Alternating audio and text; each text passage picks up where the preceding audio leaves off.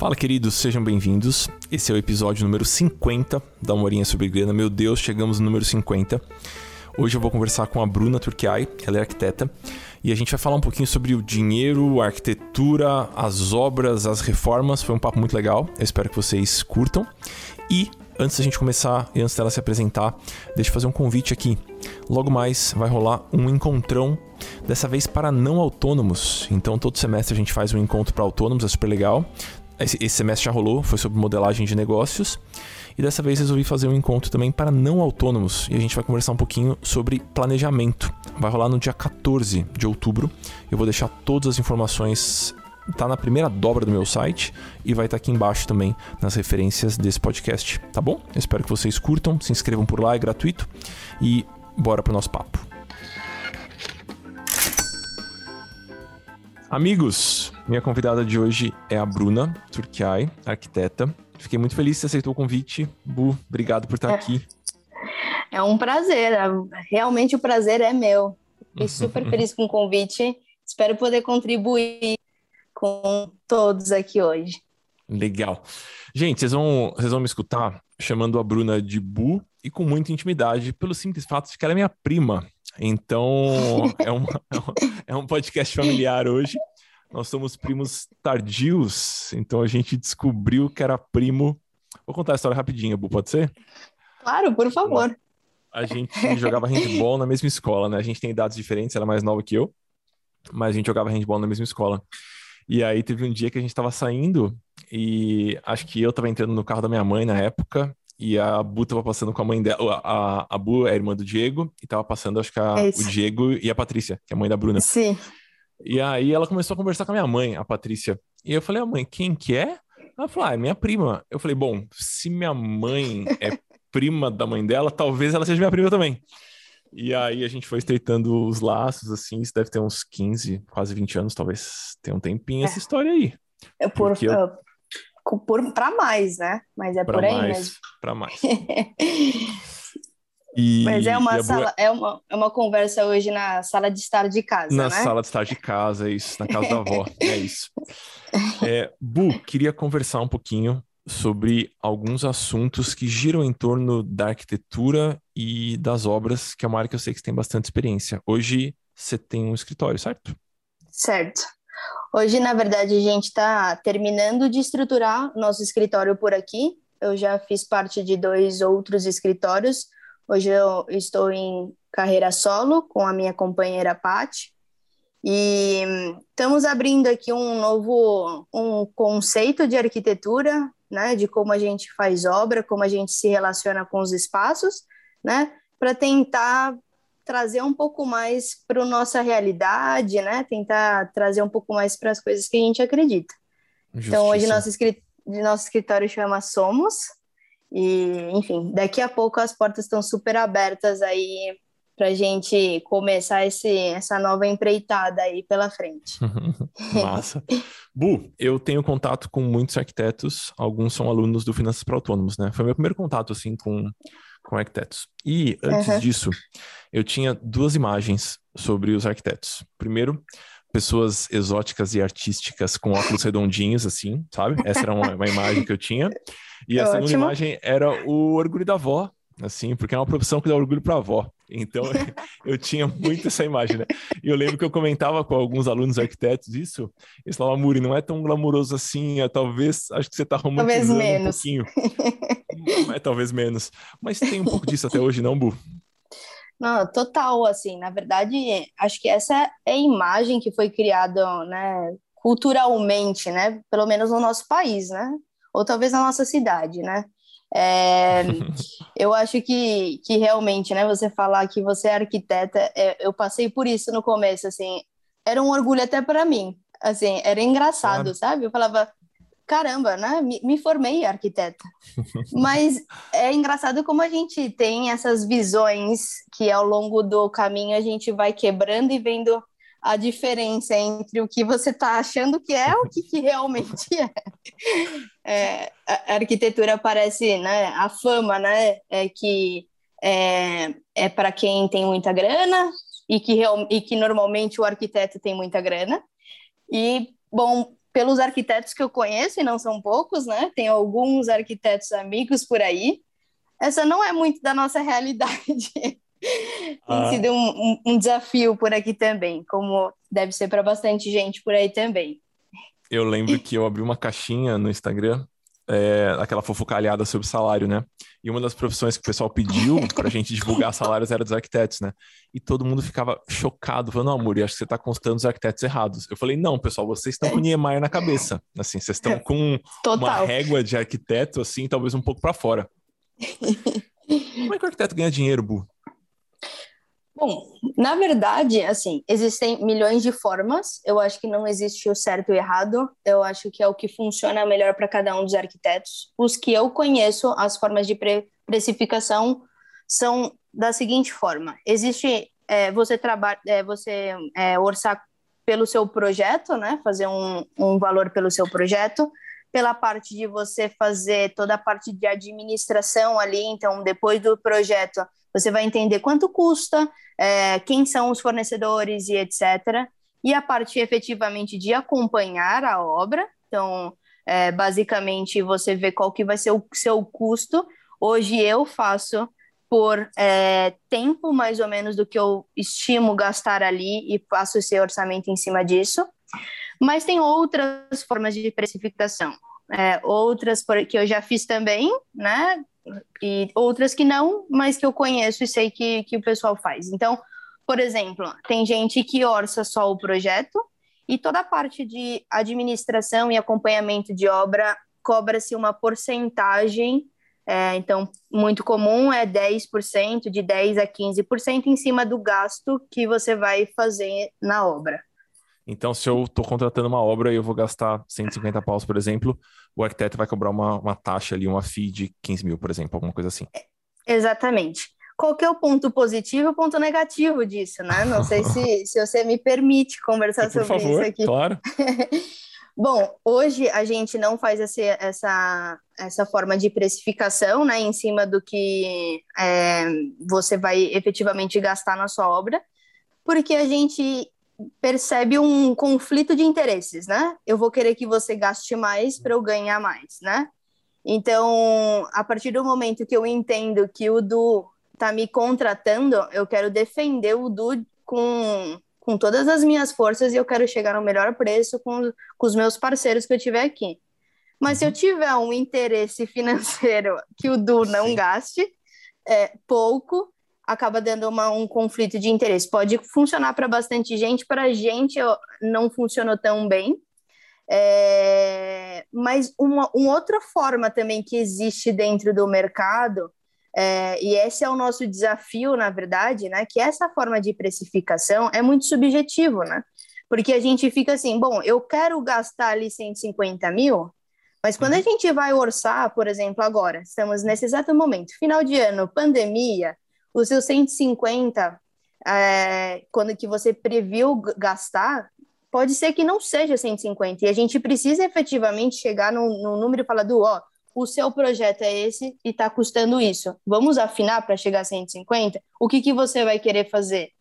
Uhum. E nisso, é, se, se a gente tem essa, esse problem, essa problemática, né, de você gastar mais, que vai ser um pouco do meu interesse, eu você acaba ganhando, eu, acabar, eu acabaria como arquiteta ganhando um pouco mais.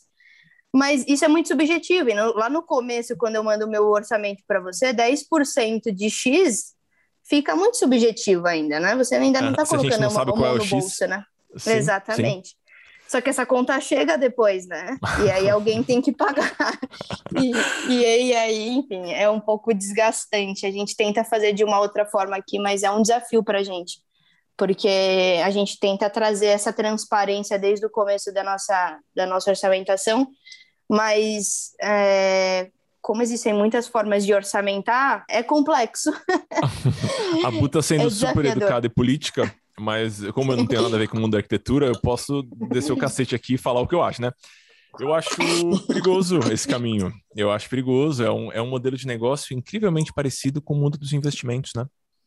Então, por exemplo, eu estou montando uma carteira. A Bu chegou para mim e falou: Ah, Muri, eu queria montar uma carteira. A Muri não, porque ela me chamaria de Du. Du, eu quero montar uma carteira. eu tenho aqui 500 mil reais, né?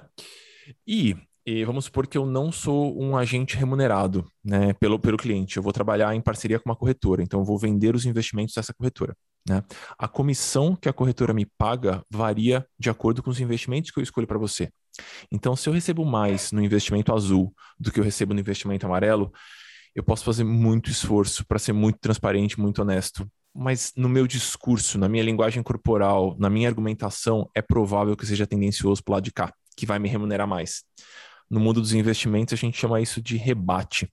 Então, é como se você está pagando uma taxa de administração para o fundo e o fundo me devolve um pouquinho, porque foi eu que levei você para lá. Então, acho que esse é um cenário. Mas, pelo que a gente conversou da outra vez, Bu, eu achei o assunto interessante. A gente está falando aqui de arquitetos que vão cobrar de acordo com um, um percentual da obra total, mas existe um, um negócio meio escuso, meio, meio por baixo do pano nessa história, não tem? Não tem arquitetos que recebem um percentual em cima do que você paga para o fornecedor e não necessariamente ele te fala isso, não é? Exatamente. Esse ótimo ouvir, né, que assim o nosso mundo é, ele não é único, o que é bom e péssimo ao mesmo tempo, né? Ele tem ali, por exemplo, financeiro, é ótimo ouvir que, que, enfim, também existe isso nos outros mundos aí, né? Mas é exatamente isso, o que, o que você chama de rebate, a gente chama aqui do nosso lado de RT, que é diferente de RRT ou ART, e eu vou me explicar. É, ART ou RRT é um documento que é uma anotação de reserva técnica que você tem que emitir para, enfim, apresentar no, no, no prédio, enfim, onde quer que você esteja fazendo o seu, a sua obra, de que existe um profissional qualificado, né, para fazer o serviço, enfim, que você tenha que fazer dentro do seu apartamento. Isso é a ART, que é o, o que os engenheiros emitem, ou RRT, que é o que os arquitetos emitem. Essa é uma coisa. RT, que é diferente, é uma. Eles também chamam de reserva técnica, mas é exatamente isso. É, não, não se fala para o cliente, o cliente não sabe, e é muito, muito comum, até assim, você não precisa nem ser parceiro do, do, do, seu, do fornecedor, né? É muito comum de que exista esses 10%, 10%, 15% que a loja passa para o arquiteto depois que finalizou, como se fosse um comissionamento por uma venda. Então, Isso é, é complexo, né? Talvez para você já seja algo comum, porque você está nesse mundo, né? Não estou falando que você está praticando isso, mas você você está conversando com as pessoas. Mas para mim, o fato de eu saber que aquela pessoa vai receber, vamos supor que eu quero comprar uma cadeira, uma poltrona de 5 mil reais o fato de eu saber que desses 5.500 eu tô dando para arquiteto, sem eu saber que tô dando para ele, para mim é um negócio muito surreal. Não, é surreal. E o pior de tudo isso é que, assim, é muito comum que exista a situação de, assim, de você saber que 5 mil reais você está pagando ali naquele produto, você vai ter que pagar 10% porque você combinou com ele que tudo que você com, comprasse você ia dar para ele, então 500 reais você dá para ele, mas ele também ganha 500 reais na hora. então, assim, por que ganhar pouco se eu posso ganhar um montão? justo, justo, justo mais ou menos, justo mais ou menos. Entendi. Então, na verdade, ele, ele vai ter a precificação ali em cima do valor da obra, isso está assinado no contrato, mas tem esse extra, esse agrado que a loja que a loja faz. Exatamente. E é tão doido, Du, só, desculpa te cortar, que assim, é um desafio para a gente hoje aqui no escritório, com os nossos parceiros de anos.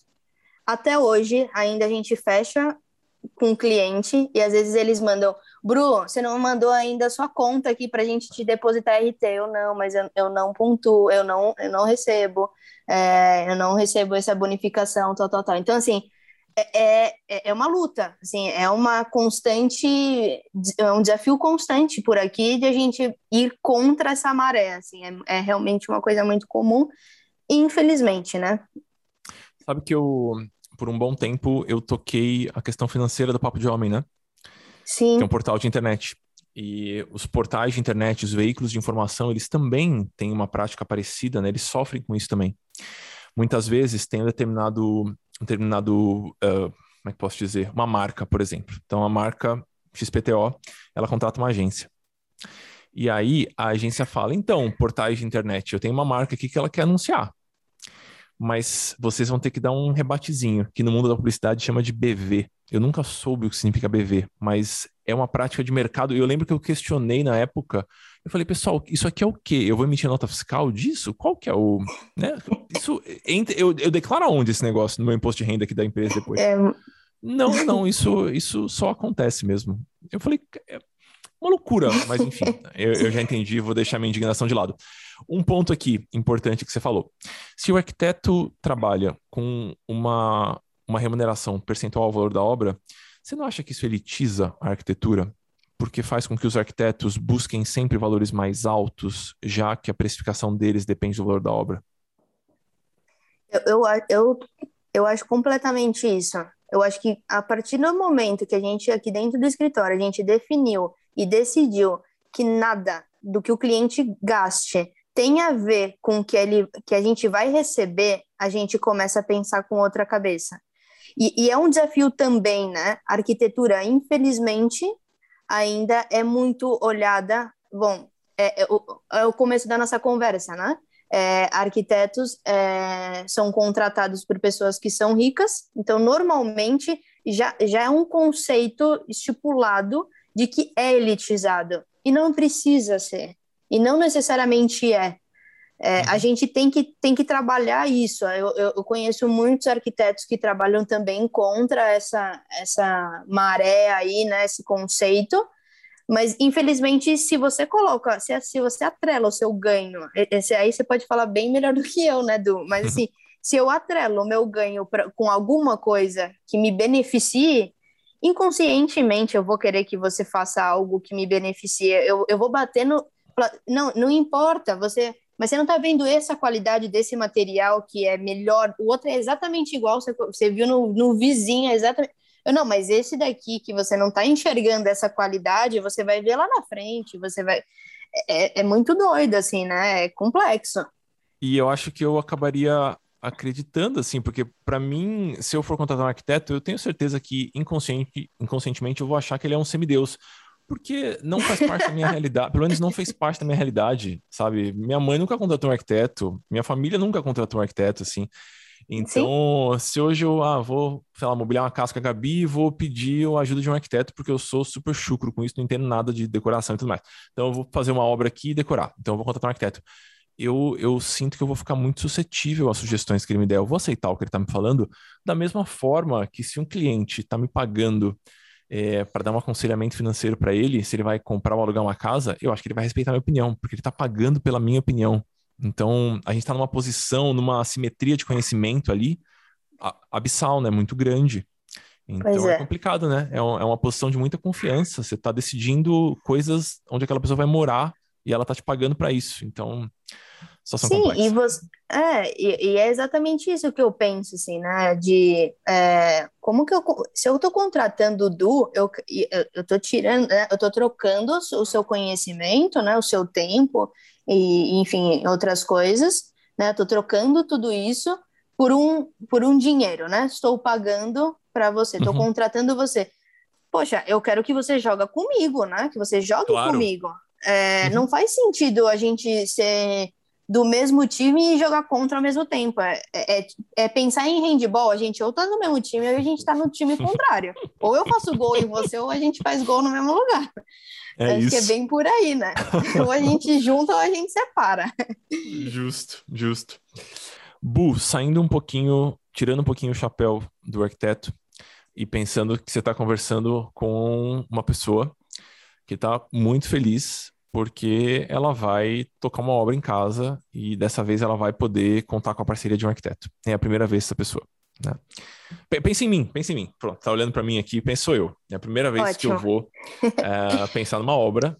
Né? Eu fiz, eu lembro que eu fiz uma obra uma vez, foi extremamente traumático. Queria discutir esse trauma com você também. foi no escritório do Papo de Homem, meu Deus do céu. Se o Guilherme e o Felipe estiverem escutando isso aqui, eles vão rir e chorar junto comigo. Então, estou fazendo esse, começando esse, esse projeto, né? Quais são os pontos, além dos pontos básicos, né? De ah, o que, que eu estou querendo fazer com esse espaço e tudo mais, o que, que eu preciso me atentar? Assim, como é que começa esse processo de obra? Eu, vou, eu abro o Google e pesquiso um arquiteto? Eu vou no hum. Instagram? Hum. Como é que. Por onde que a gente começa? É, pois é. é. Isso é um desafio também, né?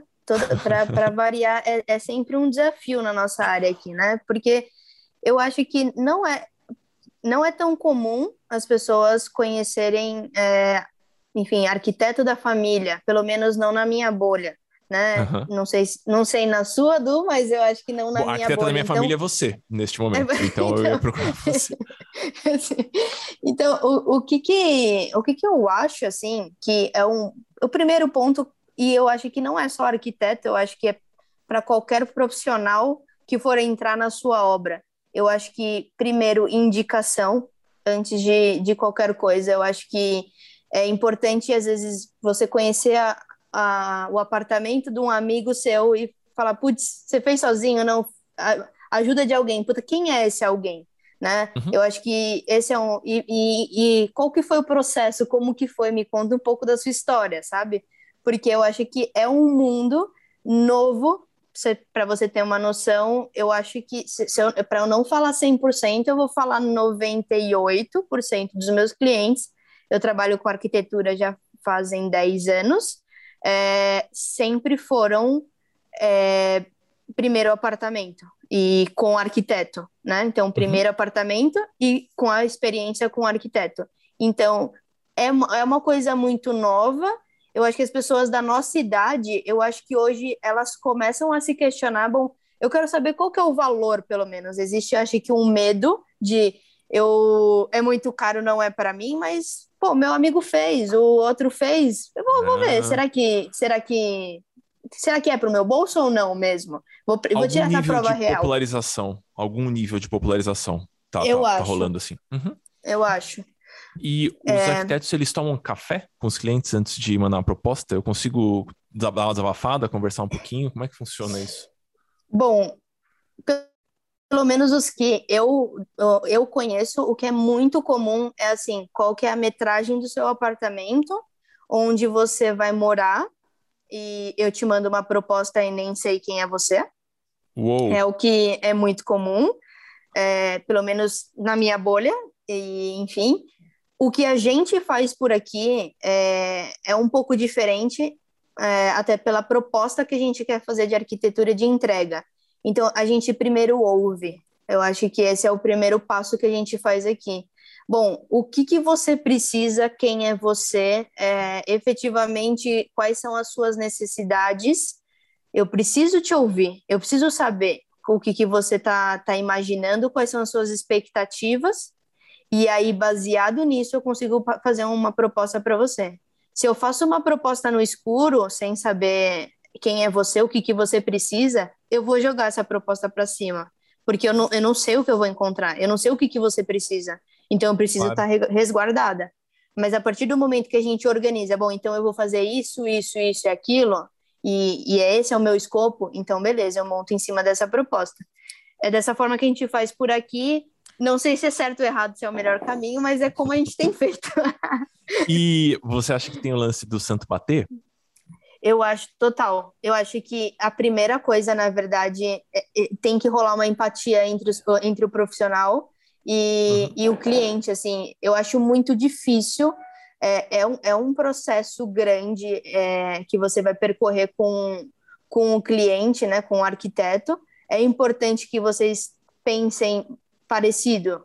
Eu não, não acho que. Não estou falando aqui com relação a, a estilo é, uhum. ou etc. Até porque eu eu sou da, da seguinte teoria de que a sua casa, do tem que ter a sua cara e não a minha, como arquiteta, porque você sim. que vai morar e não eu.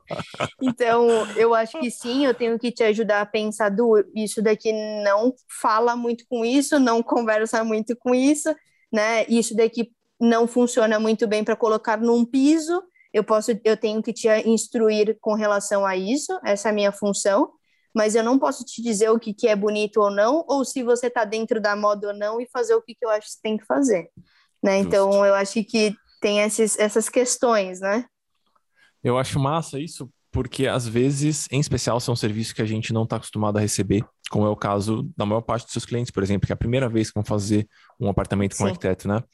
Isso acontece quando as pessoas vão buscar um, assessor, um agente autônomo ou um assessor da corretora, né? Uhum. A, a gente parece que não se sente no direito de não gostar tanto daquela pessoa e procurar outra. Eu canso de conversar com os alunos e aí o aluno fala, então, eu conversei com, com o agente autônomo, com o gerente do banco, ou com a pessoa responsável pelos investimentos em determinada instituição. Eu não gostei muito, mas é o que tinha ali. Não, pessoal, não é o que, não é o que tinha, não é o que tinha. Tem Essa muita gente, tá, né?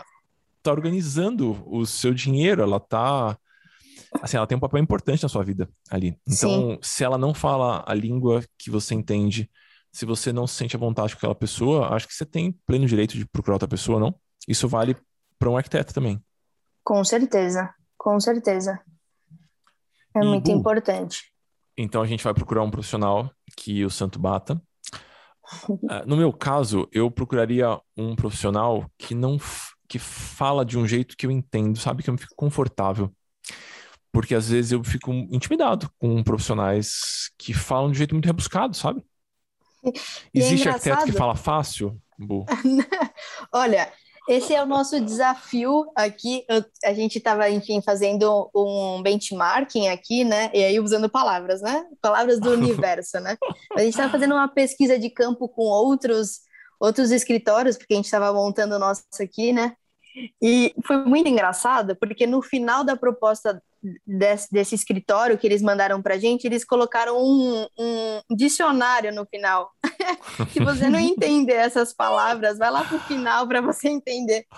Eu falo, gente, qual que é o sentido, né? É, existe, infelizmente, do, é, é, assim, como é, é, como é, é muito fácil para a gente no nosso dia a dia, a gente falar da distância do chão até o teto, para a gente é muito prático falar pé direito, mas às vezes não é do dia a dia das pessoas, né?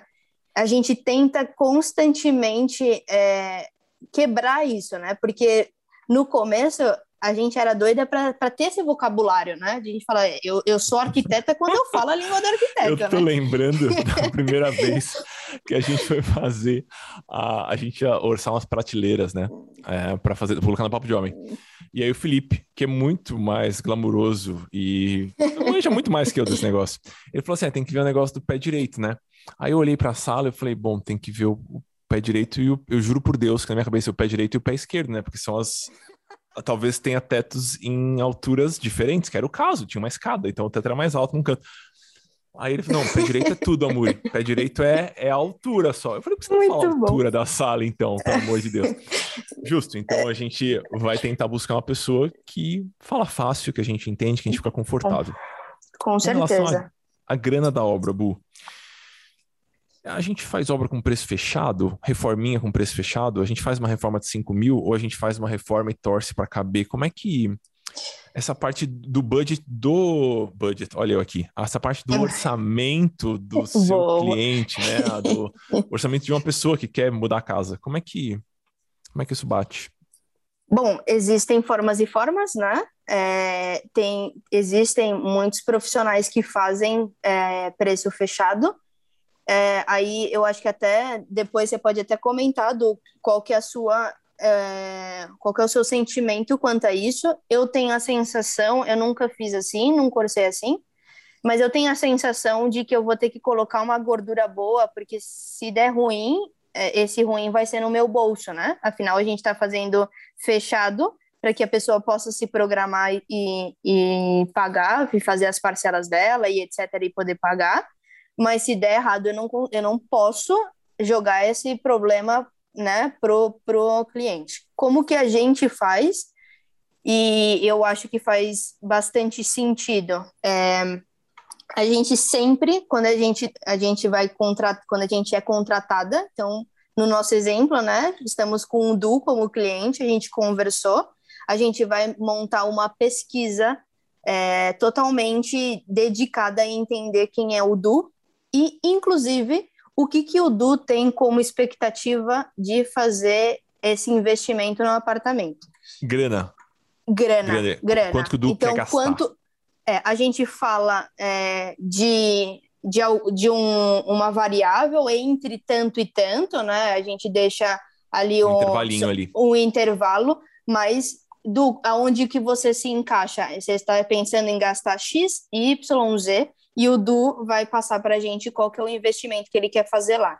E a gente tenta fazer um projeto é, o mais próximo disso. Eu vou falar para você que quando a gente orça dá 100%, não dá. E aí, por isso que é importante essa fase número dois, que é depois do projeto, que a gente orça e a gente fala do ó, esse chuveiro que eu nunca tinha orçado aqui, eu acho que não fez muito sentido a gente colocar aqui porque é muito caro. Esse daqui também não. Vamos fazer essa, eu te sugiro algumas, algumas coisas do que, que eu acho que faz sentido a gente fazer modificações. Deixa uma lição de casa, Dudu, fazer essa lição de casa também, Bru, ó, isso eu acho que não faz sentido, isso também não. Ó, se a gente enxugar assim, a gente chega no número que eu quero, e aí sim, com esse número definido, organizado, aí sim a gente entra na obra. Antes, antes da gente entrar na obra, a gente define isso. Entendi, entendi.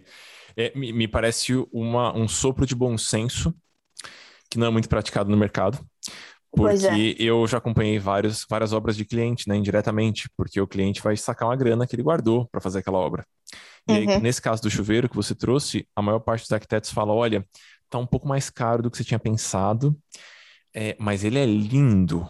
Será que não dá para botar uma parcelinha aqui, né, dar uma divididinha? Isso rola muitas vezes. Com certeza. Mas, eu, mas me parece um sopro de bom senso. Então, é, vamos supor que eu tenho 30 mil reais para fazer uma reforma na minha casa, né? Eu vou basicamente separar uma graninha que eu vou, vai ser o projeto do arquiteto, se eu for trabalhar dessa forma, né, com um arquiteto que cobra por conta e não vai fazer esses contratos estranhos em que ele recebe um percentual. Eu separo um uhum. percentual desse dinheiro, vamos supor, ah, eu vou separar 5 mil para arquiteto e eu vou considerar que a minha verba de obra é 25. É mais ou menos assim, já que eu quero gastar ou... 30 no total. É mais ou menos isso. O que a gente pede, então, normalmente, quando você, quando a gente a gente vai passar o orçamento para você, você vai, a gente vai mandar para você é 5 mil. Então, o que a gente vai perguntar para você e você vai responder é que você tem 25 mil. E aí a gente entende o que, que a gente consegue fazer dentro desse cenário. É claro que isso é uma fala que eu sempre falo para os meus clientes, né? E assim, é, não adianta, por exemplo, você chegar numa casa imensa e falar, Bru, eu tenho 10 reais e eu vou falar, não vai caber nesse orçamento e a gente vai se alinhar. Eu acho que, e como não é do mundo de todo mundo, né? Não é do mundo das pessoas, é muito comum isso acontecer, de não ter esse, essa noção de valor. É muito normal e eu acho que também é uma função do arquiteto é, falar e conversar sobre, né? Olha, esse valor que você está querendo para essa quantidade de coisa que você está querendo fazer, não estão se falando, não estão conversando, ou a gente mexe em um, ou a gente mexe em outro. Eu acho que é mais por aí, é, mas antes de entrar na obra, é super importante ter tudo definido, porque estar com problemas depois de, de, de falta de dinheiro durante a obra é o estresse que todo mundo né, que, que fala de estresse de, de, obra. É caro, sai caro, é, leva muito tempo e etc. Precisa ter um planejamento antes. Justo. Sabe que eu tava lembrando agora que quando a gente fez festa de casamento, eu e a Gabi, a gente queria gastar 40, né? Era o que a gente estava afim de gastar, assim. É, e aí cada um ia colocar 20 mil e nós dois estávamos confortáveis em fazer uma festa que coubesse ali. E eu lembro que eu conversei com amigos que casaram também recentemente ali. A gente casou tem uns três anos, então eles tinham casado há uns quatro anos, né? Pra vocês terem uma dimensão de valores ali. E, e eles falaram, cara, 40 mil, você não faz nada, cara. Mas nada, assim. Você, consegue, você não vai. A festa não vai nem existir. Vai ser uma festa para 20 pessoas, 30 pessoas. Eu falei, pessoal, acho que eu vou, vou, conversar com outras pessoas aqui. E a gente fez um festão, sabe? Um festão, assim, uma baita de uma festa que todo mundo saiu feliz. E, e a gente também realizado de ter as pessoas lá e eu acho que foi esteticamente lindo, na minha opinião. Então, eu sou suspeito que eu era Sim. novo, mas eu achei muito maravilhoso. então, me ajudou a conversar com várias pessoas, porque as pessoas têm noções muito diferentes sobre o que determinado valor representa. Sim. Isso vale para qualquer você área fez com da 40 nossa orçamentação mil? financeira, da nossa vida financeira, né? Sim. Foi? 40 mil, sim. Que ótimo. Sim. Foi 40 mil reais, pois é, pois é. E foi, na verdade, ah, vai ter um celebrante? Não, a Isabela e o Gustavo, amigos nossos, celebraram. Sim. É, eu acho Putz, que... vai contratar uma banda? Ah, a gente, os amigos falaram, não, deixa a gente tocar. E foi uma banda bem boa. Então, A gente adaptou é. algumas coisas, mas ninguém passou fome, pelo amor de Deus, e todo mundo curtiu bem, assim, a festa, então... Eu acho que, eu acho que é exatamente isso. Bom, se você tem um, um, um número, e esse número é super importante existir, é, e é o seu teto, é você entender, porque você precisa estar confortável com o seu investimento. E você precisar abrir mão, por exemplo, do palestrante ou da banda e você achar que tudo bem, existem opções, existem caminhos para a gente percorrer que não seja a banda, que não seja o palestrante. Tem um amigo, tem um. Ali, pronto, resolveu, né? Eu acho que existem uhum. caminhos. Uhum. O duro é quando não quer mexer nem no orçamento e nem não, mas eu preciso ter isso daqui. é comum também, acho que é comum também. Acontece super assim, né? Às vezes eu tô explicando com. Porque assim, eu entendo, eu entendo, Bu, que existem algumas algumas peculiaridades e algumas características que a gente vai ter que fazer escolhas. Ou vai ter isso, ou vai ter aquilo. Não dá para não dá para não mexer em nenhuma variável aqui. Isso acontece com investimentos, né? Ah, eu quero manter o dinheiro disponível, ou seja, eu quero manter uma liquidez, mas eu também não quero correr riscos e eu também quero ter uma rentabilidade bacana. Amigo, não vai acontecer.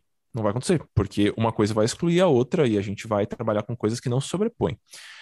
Mas eu, eu me atreveria a dizer que muitas pessoas muito experientes no mercado de casamento falariam que não, não dá. Elas não me apresentariam possibilidades, sabe? Que eu acho que é um pouco do papel do arquiteto também, apresentar um pouquinho o mundo das possibilidades para o cliente, não? Exatamente. O que, que acontece muito, eu vou dar um exemplo muito comum, assim, é marcenaria, por exemplo, né? Marcenaria é uma da, das é partes é caro, mais não é? Sempre me falam que é o mais caro. Exato. Uhum. É uma das partes mais caras da obra, né? E, enfim, a gente tem inúmeras opções de marcenarias. A gente pode trabalhar, por exemplo, com uma marcenaria que basicamente é, um, é uma indústria, né? Tem maquinário que é, são robôs que cortam é, as pranchas, né, de MDF, seja lá como que for feito o seu móvel, etc. E que você tem uma entrega, um, é, sabe, uma um acabamento impecável, é, ou a gente tem opção de ser um, um, marceneiro que ele é menor, ele é um, um marceneiro que tem um porte menor, mas ele vai fazer na mão, né? Ele vai, ele vai ter dentro do mobiliário dele, das da opções de, de, de, equipamentos que ele, que ele tem ali, menos opções, o que não vai ser tão impecável, mas vai ser um móvel. Então, eu acho que é abrir e o cliente é a pessoa que vai definir, né? Eu, eu gosto uhum. de deixar muito claro isso para o cliente. Olha, você tem essa marcenaria, que é assim, você não vai ter uma vírgula de, de questão, é uma empresa grande, é, me dá uma, um, te dá, né? Não, não me dá, né? Te dá uma, um conforto melhor de financeiro, inclusive pandemia, porque a gente precisa pensar nisso, né? Ainda mais marcenaria é muito comum, infelizmente, na nossa área, as pessoas, você paga a primeira parcela e de repente a pessoa sumiu, você não sabe quem é, onde que tá, onde foi parar o seu dinheiro. Então você precisa ter, eu preciso minimamente indicar fornecedores que são que têm uma índole, né, minimamente aceitável, né? É, e, e, e se você tem uma, uma pessoa menor, você tem essas questões e por, por qual caminho que você acha, afinal, de novo, né? A casa é sua, né? Uhum. Qual caminho? Vem conhecer aqui qual que é essa marcenaria A e vem conhecer a marcenaria B. Qual que você Boa. se sente mais confortável? Bu, falamos um pouquinho sobre definir algumas coisas e você enfatizou algumas vezes, eu acho que isso é muito importante, de fechar alguns valores e entender alguns termos antes de começar a da primeira martelada. Acho que isso é um ponto que ficou para mim dessa nossa conversa. Super. É, a gente falou sobre definir uma verba e aí entender que talvez ela seja extrapolada um pouquinho. Eu fico com a sensação que as pessoas têm essa imagem de que toda obra atrasa e toda obra dá muito trabalho, porque na hora de fazer o planejamento elas são otimistas demais. Isso faz sentido? Eu, faz total sentido. Eu preparei aqui, eu, eu nas nossas conversas eu tinha pensado em algumas dicas, né? E uma, uma das dicas que eu coloquei assim é assim, conte com o imprevisto, né? Eu acho que inclusive eu devo ter até aprendido isso com você. eu acho que você fala bastante no, no seu Instagram, enfim, no seu dia a dia, é, no seu livro também, enfim. Mas o imprevisto, assim, ele, ele acontece. E, e você estar preparado para ele, eu acho que é importante. E obra, ele é uma caixinha de surpresa. Por mais que né, a nossa ideia é você estando com um profissional, é, você consegue resolver muito, muitos problemas antes, né? Mas se você está sozinho, é, é, é, muito mais complexo, né? Então, assim, uhum. você estar preparado para que caso tenha algum imprevisto, você saber que, ó, eu, eu, eu, eu, eu, tenho aqui alguma coisa, eu vou me sentir mais confortável do que apavorar e falar, meu, e agora, né? Como que eu resolvo uhum. a situação? Não era X que eu tinha para gastar? Então, o, o imprevisto, ele, ele né, a gente olha para ele com um lado negativo, né? Nessa situação ele é negativa, mas é, é importante a gente estar preparado para ele, Comum, seja lá né? para exatamente para qual seja a sua área, a obra não vai ser diferente. O arquiteto, ele costuma colocar essa margenzinha ou eu preciso fazer, eu preciso calcular do meu lado? Por exemplo, nesse nosso exemplo de 30 mil reais, né? Então eu vou ter os 5 mil do arquiteto, 25 mil para gastar. É, eu deveria pedir para o arquiteto um projeto de 20 porque vai dar 25 ou o arquiteto ele vai ter essa presença de espírito de colocar essa gordurinha? Então, o que normalmente a gente faz é assim: a gente monta a tabela com os valores dos nossos parceiros. Então, por exemplo, 20 mil, só para fazer conta rápida, tá? 10 mil é do marceneiro e 10 mil é do mestre de obra, por exemplo, uhum. né? Então, no, na nossa tabela, a, deu ali os 20 mil que, que, a, que a gente queria, que a gente estava buscando gastar, certo? É, uhum a gente, eu, eu sempre coloco dentro desse valor um, um valorzinho que eu chamo de verba, e aí eu uhum. coloco como materiais e, e eu coloco como uma verba dentro do nosso planejamento, que é uma gordurinha. Mas ainda assim, eu peço sempre para o cliente deixar. É, se, se a pessoa tem 25 mil e ponto e acabou, é melhor então ela se programar para um pro, projeto de, de 20 mil. De vez uhum. 25 mil, ela se programa para 20 mil. E uhum. se não, se ela é 25 mil e tem uma gordurinha ali que, caso necessite, ela possa buscar em algum lugar, porque, assim, é, eu também sou muito sincera, eu sempre falo nas nossas obras, né? Eu sempre peço para a pessoa estar prevenida com relação a imprevisto, mas dificilmente e eu não vou falar aqui, por exemplo, esse ano, por exemplo, a gente teve que lidar com essa situação de imprevisto. Os preços estavam oscilando demais e a gente gastou um pouco mais, por exemplo. Mas a nossa intenção é que é, é, é 25 mil? É 25 mil. A nossa intenção uhum. é essa. Mas é importante você entender ao, quem, quem é você, né? Eu tenho 25 mil, mas eu tenho ali, se qualquer coisa eu tenho uma gordurinha, ótimo. Não, eu, eu, eu não tenho, então se programa por, com 20 mil e guarda, 20, guarda 5 mil para qualquer dor de cabeça que aparecer no meio do caminho. Você separou algumas dicas. Esquecemos de falar de alguma coisa ou passamos por todas? Bom, eu posso, eu acho que eu falei sobre um, duas, eu separei cinco, posso falar rapidamente sobre elas? Por favor, por favor. Então vamos lá. O primeiro ponto que eu acho que assim, primeiro, né? A fama da obra é exatamente essa que o Du acabou de falar, né? As obras saem caras, elas não têm fim e tem toda essa questão que é uma fama de obra, né? Então, as dicas que eu separei, que eu acho que pode ajudar é, o pessoal que está pensando aí em entrar nessa, nesse mundo das obras, é a primeira é faça um planejamento. Saiba exatamente o que, que você pretende fazer, sabe? É, planeja, faça um, faça um detalhamento, entenda o que você quer, o que, que você precisa, quais são as suas necessidades. Só você vai poder passar isso para o arquiteto, ele não tem como saber. Né? Então é importante você saber o que, que você precisa. Né? O segundo ponto é entenda a sua saúde financeira.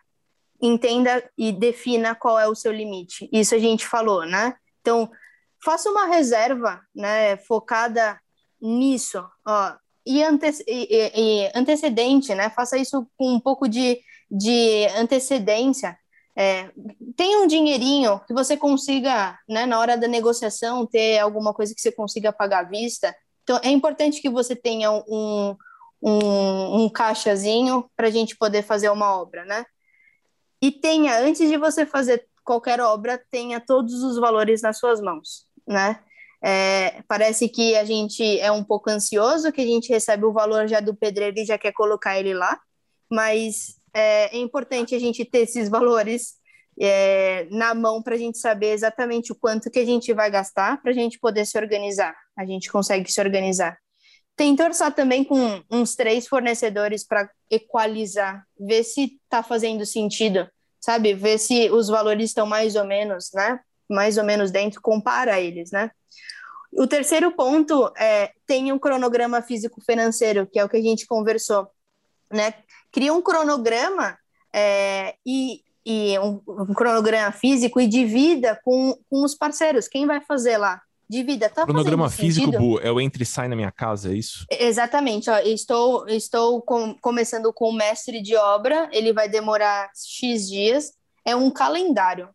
Pega uhum. esse calendário, ó, o pedreiro falou que demora X dias para quebrar, X dias para construir, X dias para passar a elétrica. Fa faça um cronograma, né? O, o, se você tiver com um arquiteto, ele vai fazer isso por você.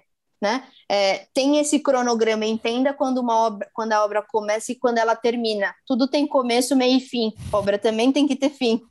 É, a gente precisa estipular isso para você também conseguir se organizar, né? E divida com os parceiros, porque são eles que executam, né? Então, olha, é, Du, você é o, o cara que vai pintar minha obra, eu preciso que você entre no dia tal e saia no dia tal, porque logo na sequência vai ter um outro fornecedor que depende do seu trabalho feito. Se você não entregar, vai encavalar minha obra. Então, divida com ele, né? Leve em conta os imprevistos, o que a gente falou. Tá, tá dando lá dia 12 de novembro, vai finalizar sua obra. Coloca um pouquinho de gordura nisso também, não só no, no prazo no também, né? Sim. Exato, não só no financeiro, coloca também no prazo imprevistos para pense neles com, em modo geral, né? Quatro. Bu, deixa eu, deixa eu fazer uma pergunta aqui, um, um, claro. um pedido de pitaco. Vamos supor que a gente está fazendo uma reforminha. Eu gosto que na reforma muitas coisas são no diminutivo para a gente achar que é mais simples do que é. Então, fazendo uma reforminha, é, é, igual quando eu como muita coisa, eu vou comer um bolinho, tipo uma travessa de bolo, ah, um bolinho. Legal. Ser então, condizente à sua altura, né? É isso, é obrigado. Um pedacinho de é pessoa. Coisa... É isso. É, vamos pensar assim, ah, eu fiz uma, uma reforminha de dois meses. Quando você fala colocar uma gordurinha, é colocar três dias? Ou é colocar uma semana? Ou é colocar uma quinzena? É, bom, normalmente a, as obras que eu toco, é, eu, sei, eu faço bastante obra no, de mais ou menos de 50 a 80 metros quadrados, essa é, é o que a, ma a maior parte das minhas obras são desse tamanho. Elas demoram em torno de três meses para acontecer. Eu sempre coloco uma gordurinha de uma semana a mais.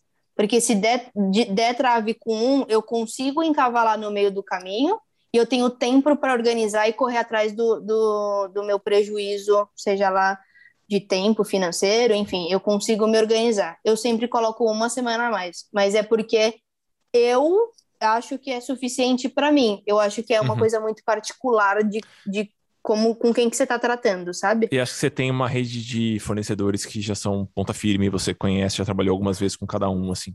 Mas é, acho que 10% eu... talvez para começar essa conversa. Então, 90 dias, uma semaninha de. de eu acho que é. Ali.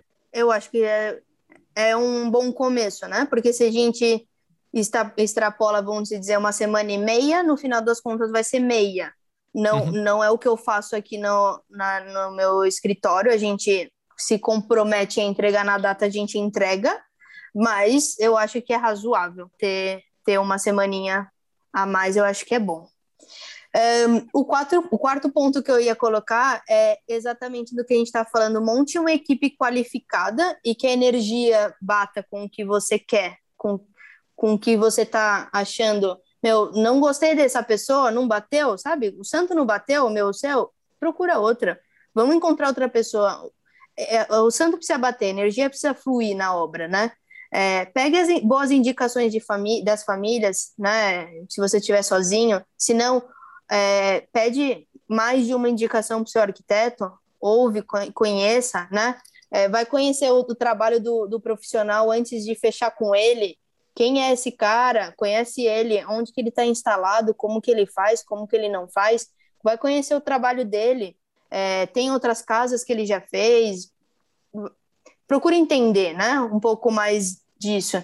E não abra mão da qualidade, sabe? Sabe, esse, esse nem de profissional e nem de, de material, porque isso pode ser um, transtorno depois lá na frente. Você acabou de sair uhum. de uma uhum. obra e, e, ter que entrar em outra porque a economia foi uma, uma economia não muito inteligente. A gente pode Gostei ter e deve. okay, a gente okay. pode e deve ter, né, hum. economias, mas vamos fazer isso de uma maneira inteligente. Comente. Justo. Não, eu acho maravilhoso, eu acho maravilhoso ah, quando a gente tem espaço para isso. Quando a gente tem espaço para isso. Muitas vezes a pessoa faz uma obra com uma verba muito, muito, muito, muito apertada. E eu sei que, ah, é melhor, então faz um cômodo, depois você faz o outro. Mas na ansiedade, a gente fala, não, eu quero fazer tudo. E aí você faz algumas opções que são mais burrinhas financeiramente, né? É, você tá é. na, na, pressão ali. E aí você vai essa escolher minha... um material que vai te dar trabalho depois. Exato. E essa, inclusive, é essa é a última dica, a quinta dica, que é controlar a ansiedade. É, é, é um momento que vai te dar ansiedade, você vai querer isso pronto do dia para a noite, mas o que se eu puder é, pedir ou, enfim, pensar de uma forma positiva é tenha paciência e calma durante o processo, curta esse processo. Ele pode ser que não seja o que você gosta de fazer, mas é, é a sua casa, né? É, é um parte processo importante da vida, sim. Exato. É, enfim, é, a, às vezes a gente colocar rapidez é, na, na obra, ou enfim, a gente querer acelerar algumas coisas, pode gerar, inclusive, mais gastos, pode se existir exageros, erros, é, quando não retrabalho. E, enfim, uhum. né, eu acho que a ansiedade é um ponto importante aqui para a gente tentar controlar, se é que dá, né? ah, eu acho que dá, acho que dá. Talvez não vai resolver, não vai sentir nada de ansiedade, mas dá pra gente lidar melhor com isso, talvez. Eu, é uma pena que vocês não estão conseguindo ver, né, a, o rosto da Bu aqui enquanto ela fala, mas ela fala de obra com carinho, assim, eu falo, meu Deus, para ela realmente é um negócio gostoso, é incrível, né, como as pessoas Ah, eu adoro. Bu, pra gente finalizar, deixa eu te perguntar uma coisa. Eu sempre peço para os convidados é, oferecerem duas indicações para quem está escutando a gente. E aí você pode tomar seu tempo para pensar. Então, uma tá. indicação para quem está querendo ler ou assistir alguma coisa mais breve sobre o nosso assunto. Pode ser sobre arquitetura, pode ser sobre obra, pode ser sobre engenharia, o assunto que você quiser na nossa área aqui. Uh, uma coisa mais curtinha e uma peça mais longa para quem quer de fato aprender bastante sobre isso. Um livro que a pessoa pode ler, uh, uma série que a pessoa pode assistir. Então, se a gente quer continuar a discussão, o que, que a gente pode indicar para quem está estudando a gente? Bom, eu acho que é uma coisa mais rápida. Eu acho que o, eu, eu indicaria seguir alguns Instagrams que são super bacanas e que, enfim, eu acho que dá para gente aprender e conhecer bastante do trabalho do dia a dia do, deste mundo de cá. Eu sugeriria um que, na verdade, ele é tanto um Instagram, mas ele é um blog de arquitetura que cresceu bastante eu acho que é muito legal, que chama Casa de Valentina. Eu acho ah, que esse. Você conhece? Eu já ouvi falar. Muitos amigos é. comentam e repostam coisas. Ah, que legal. Bom, eu acho que é um. É, é, um bom começo. Ela, ela fala sobre bastante coisa, mostra sobre bastante coisa do nosso mundo aqui e de forma bem diversa. Eu acho que é, é um caminho legal. E eu, eu acho que é, tem um livro, que foi o último livro que eu li, chama Os Olhos da Pele. E aí é muito doido, ele já é provocativo já, do, já logo do, do, do começo, né, do título, mas ele faz uma provocação muito bacana que eu tenho incluído bastante aqui dentro do escritório, que é a questão sobre os cinco sentidos, né? É, e, e ele vai falar muito sobre como na arquitetura a gente tende a puxar muito a sardinha para a visão. É, normalmente a gente vai falar muito sobre o que é bonito e o que não é. mas é aquela história que alguém que todo mundo já ouviu falar na escola. O, o, o bonito ele ele é, é, a gente conversa sobre ele. É, é, existe um certo e um errado, né? Então a gente quando a gente mora, né? Quando a gente está num, num ambiente, a gente não só olha o ambiente, a gente sente. A gente é um corpo, a gente não é um olho. Então, eu acho que essa, essa leitura é uma leitura muito bacana, é de um arquiteto gringo, é, eu não sei dizer muito bem o nome dele, mas eu acho, eu me arriscaria dizer uhum. Juane Palasma. é, mas jogando os olhos da pele, dá para encontrar esse livro com facilidade. Eu acho que é bem bacana, bem bacana. E Bu, só faz seu último jabá aí. Compartilha seu Instagram, quem quer conhecer um pouquinho mais. Eu li um texto de vocês agora no Medium, acho que é no Medium que está hospedado, Sim. tá lá no, nos links. Então, Sim. só comenta o seu Instagram para a gente conseguir acompanhar. Bom, é... primeiro, Edu, foi um super prazer estar aqui com você. Uhum. É, é, muito gostoso quando eu consigo um tempinho do seu, do seu dia para a gente colocar informações, ainda mais quando é do meu mundo e do seu, né? Que a gente fica bem, bem confortável aqui em conversar. Bom, o nosso Instagram é somos.arc, né? A-R-Q.br, né? É, sigam a gente lá. A gente, enfim, está tentando fechar aqui o escritório ainda. A gente tá vai começar, vai, vai trazer um primeiro projeto que a gente fez é, levando em considerações as questões do Somos.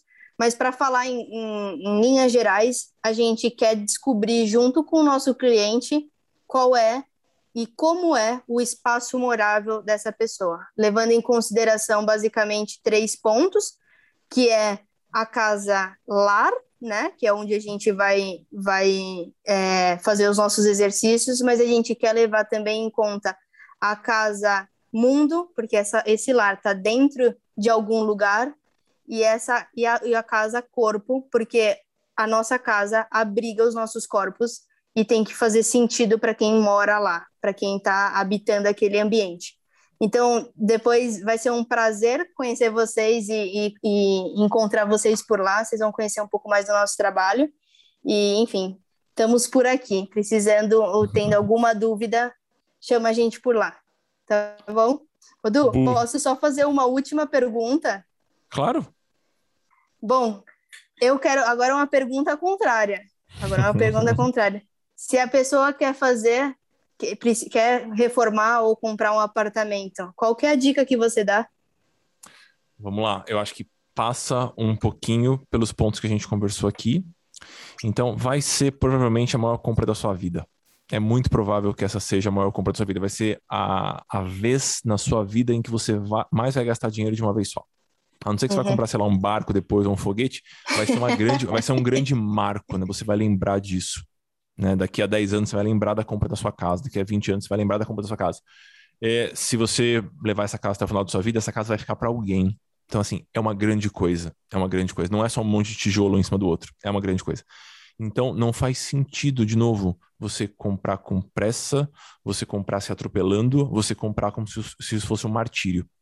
E aí, um jeito interessante de tornar esse processo mais gostoso é ter um planejamento, você conseguir curtir esse planejamento, mesmo que ele seja muito longo. Então, raramente a pessoa vai juntar um ano de dinheiro e vai comprar uma casa, né? Quem aqui tem Sim. 200 pau de salário no mês? Ninguém, né? Então, a gente vai tentar é, fazer com que esse planejamento ele case com o que a gente quer para nossa vida, já que a gente está falando da nossa maior compra. Então, acho que construir um planejamento com calma e se ter a casa própria ou ter a casa do jeitinho que você quer é um grande sonho, é algo muito importante para você, porque eu sei que não é para todo mundo, viu, Bu? Acho que esse a gente acabei não comentando no episódio, mas para algumas pessoas é algo Sim. não é tão relevante. Para algumas pessoas isso é visceral, assim, a pessoa quer morar numa casa ou que é dela ou que tem o jeitinho dela, sabe? Sim. Então, já que é algo, se for algo importante para você, e eu acho legítimo que seja, trate esse sonho com muito carinho. E um jeito da gente transmitir carinho para os nossos sonhos é planejando para que eles possam acontecer. Ficou bonito isso, né? Ficou poético. Maravilhoso. Então, então eu acho, acho que fazer esse planejamento com calma e fazer isso entrar é, na nossa vida financeira é um privilégio, né? Que a gente tem se a gente tem essa sobrinha, se a gente pode pensar além da nossa subsistência, eu acho que é um privilégio que a gente deveria aproveitar. Então, acho que construir esse planejamento com calma e bastante pé no chão, eu acho que é um, uma boa dica. Ótimo, muito bom. Queridos, espero que vocês tenham curtido. Depois deem uma olhadinha nos materiais complementares. Eu vou linkar o que a Bu trouxe no, nos materiais complementares desse episódio. E na quinta que vem, estamos aqui novamente. Obrigado, Bu. Beijo pra vocês. Obrigada, Du. Beijo.